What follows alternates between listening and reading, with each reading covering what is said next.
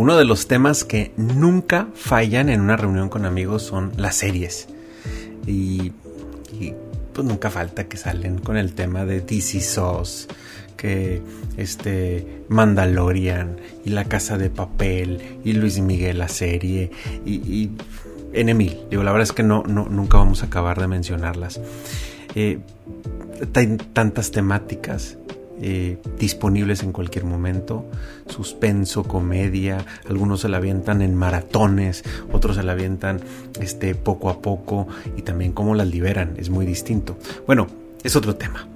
Aquí lo que me quiero enfocar es que tu vida es como una serie.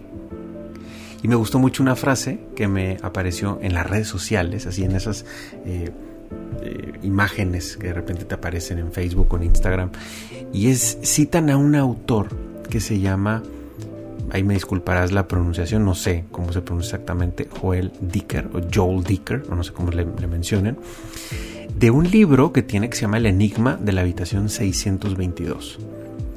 Y en ese dice, eh, eh, la, frase decía así, la vida es una novela que ya sabemos cómo termina al final el protagonista muere. Así que lo más importante no es cómo acaba nuestra historia, sino cómo vamos a llenar las páginas. Pues es un spoiler, ¿no? Prácticamente para nuestra vida. Decir, oye, pues ya sé cómo va a acabar mi propia serie. Al final me muero. Pero a veces pues no le ponemos mucha atención a eso. Estamos viviendo el día a día.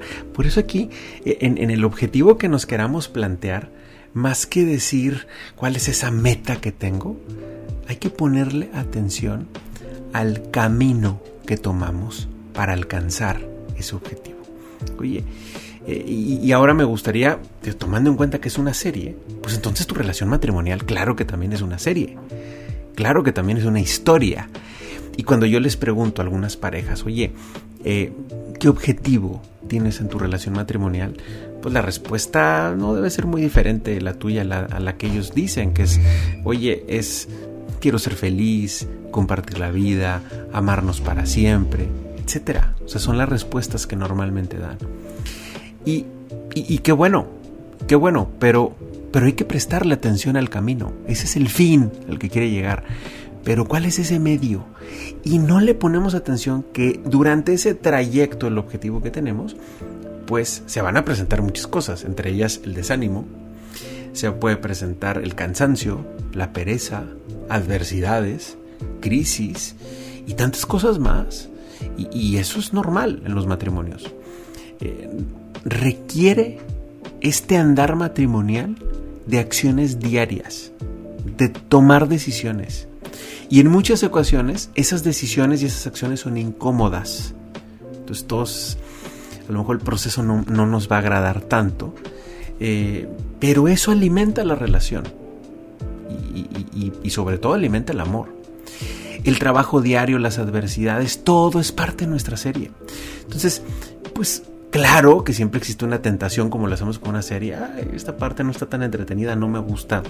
Estoy sufriendo gratis, le adelanto y en la vida a veces queremos hacer lo mismo, queremos irnos por la parte cómoda o sordearnos, no ponerle atención, eh, evitar tomar una decisión en algún momento, eh, que puede ser pues no hacer nada, o incluso echar culpas, decir, oye, esta etapa de mi serie no, no es mi culpa, es de mi cónyuge, o es de mi hijo, o es de mis suegros, o le ponemos cada nombre distinto, ¿verdad? Eh, hoy lo que te invito es a poner atención en esos pequeños detalles simples. Pequeños detalles simples de esa serie que es tu matrimonio. Y, para eso me gustaría cuestionar o hacer tres preguntas de reflexión de cierre. La primera sería, ¿le presto atención un momento en el día para escuchar a mi pareja? La otra sería, ¿mantengo los detalles que sé que le agradan a mi cónyuge? Y la última, ¿he sabido cortar mi trabajo para poder estar con mi pareja? Parecen muy simples las preguntas, pero tienen fondo. Y, eso genera diferencia y permite construir la relación y fortalecer el amor.